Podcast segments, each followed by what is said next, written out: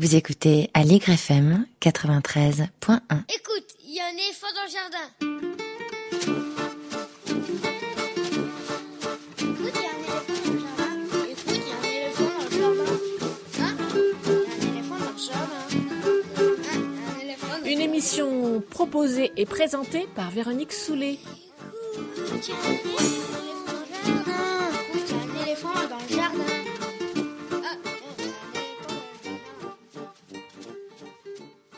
va enchaîner avec notre Mayalène. C'est une chronique 3 minutes chrono, hein, montre en main. Et Mayalène répond aujourd'hui à la question pourquoi participes-tu à cette émission sur la culture du jeune public? Oui, c'est un sujet suggéré en l'honneur de notre chère Véronique Soulet. Alors pourquoi, pourquoi, pourquoi? Déjà, parce qu'il y a tout un tas d'artistes extraordinaires qui produisent des œuvres superbes et que ce serait dommage de s'en priver. Ensuite, parce que ces œuvres ont parfois moins de visibilité que les autres. On parle peu de littérature de jeunesse dans les émissions et dans les magazines consacrés à la littérature tout court, un peu plus dans la presse quotidienne. Et la plupart des émissions télé pour enfants proposent des dessins animés, mais peu de mise en avant de contenu culturel parce que, un, c'est cher à produire, deux, c'est pas évident à rediffuser. Du côté des récompenses ultimes, il y a un Molière jeune public, mais il n'y a pas de victoire de la musique jeune public. Et donc, euh, Aldebert, il remplit les salles, il remplit les salles, mais sa victoire, euh, voilà. Il n'y a pas de Goncourt jeune public. Les prix littéraires décernés par des enfants, c'est surtout des outils de médiation pour que les enfants se mettent dans la peau du jury. Un peu comme le Parlement des enfants, un sujet qu'il faudra quand même que je me décide à aborder un jour.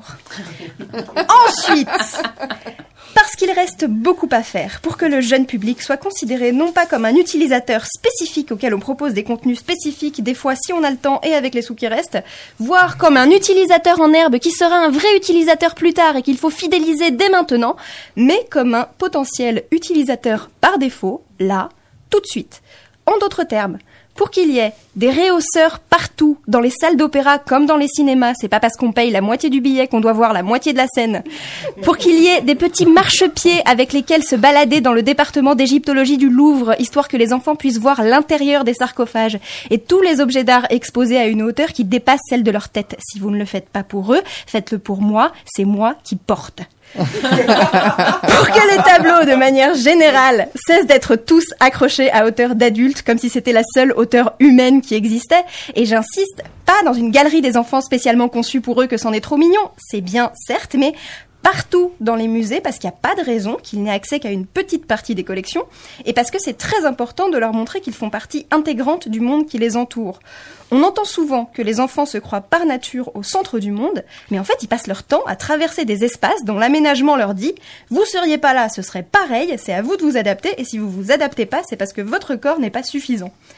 On peut aussi carrément leur empêcher l'accès à certains espaces, comme ça a été le cas pour deux jeunes adolescents refoulés du musée de Cluny il y a quelques années, parce qu'ils n'étaient pas accompagnés d'un sacro-saint adulte. Ils venaient faire une petite pause entre deux heures de trou au collège, mais manifestement, on tient des grands discours sur la transmission de la culture, mais il faudrait surtout pas que les gens prétendent y accéder tout seuls.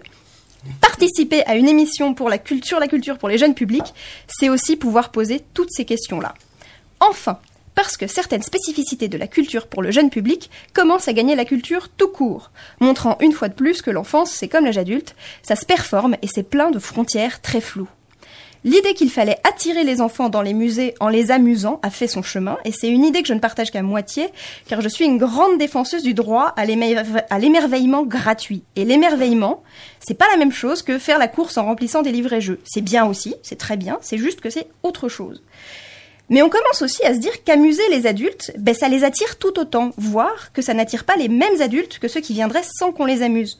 Le succès des escape games organisés à la conciergerie ou à l'opéra, ou des journées costumées qui se développent un peu partout, montre que les adultes sont aussi à la recherche d'apprentissage ludique qui leur sont en fait plus rarement proposés. Eux, ils sont censés s'éclater avec la version l'information est écrite sur les murs en caractère 10. Aux enfants, le toucher, les sensations, les émotions qui permettent la transmission. Aux adultes, l'information pure, le sérieux, la sensation si elle est proposée par l'œuvre et uniquement par l'œuvre. On est là dans une mise en scène des âges de la vie qui ne correspond pas aux besoins réels de la population dans sa totalité, que ce soit les mômes en quête d'émerveillement ou les adultes en quête de fun. Cette mise en scène est plus fréquente qu'on ne le croit. Rappelez-vous les premiers tomes d'Harry Potter, d'abord parus en poche chez Folio Junior et réimprimés en gros format à 20 balles pour que les adultes aient surtout pas l'air de lire un livre chez Folio Junior. C'est monnaie courante encore aujourd'hui en littérature jeune adulte et médium, autre grande collection de ma jeunesse, édite actuellement certaines œuvres phares des années 90 sans mention de collection sur la couverture pour que les adultes ne se sentent pas dévalorisés. Donc, pourquoi participer à une émission sur la culture pour le jeune public?